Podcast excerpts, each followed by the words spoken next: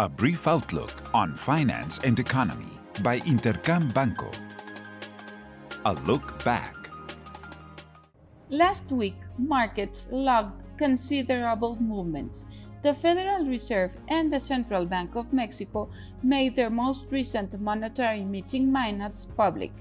The Federal Reserve pointed out that there are members that are willing to recalibrate the withdrawal of the purchasing program in light of inflation being more persistent than the initially expected, while members of the Central Bank of Mexico discussed the acceleration in inflation and some pointed out the possibility of speeding up the rise in interest rates.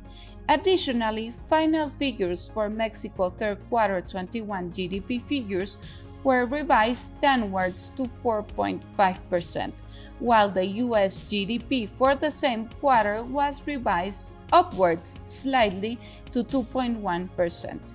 Leading economic activity indicators in Europe point out that the economy continues to strengthen, while there was a slowdown in the United States. Important movements were seen after Jerome Powell's designation as chair of the Federal Reserve for a second consecutive term. And in Mexico, the executive power's surprising proposal to appoint Rodriguez Ceja as head of Banxico exacerbated the movement in the peso. Lastly, fears of an upsurge in the pandemic increase, as well as the possible effects on the global economy due to the new virus variant that originated in South Africa. What's ahead?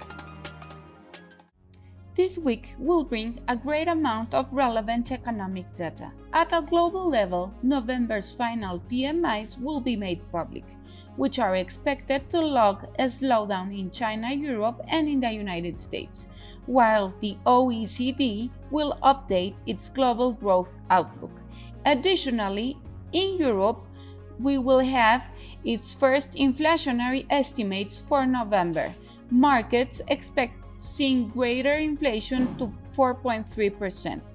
In the United States, manufacturing and services ISM will be made known, which are expected to show stability along with testimonies before Congress by Jerome Powell and Janet Yellen. The most important piece of news this week, however, will be the US labor data, which is expected to continue logging recovery during November with the creation of more than 500,000 new jobs. Lastly, in Mexico, November's IMEF indicators will be made public, and the country's central bank will make its quarterly inflation report public, which will be of great interest for local markets, given the continued acceleration in inflation and the uncertainty revolving around the central bank's leader in 2022. I hope you have a great week. I am Alejandra Marcos. This was a brief outlook on finance and economy by Intercam Banco. Follow us on social media and listen to our podcast at intercam.com.mx.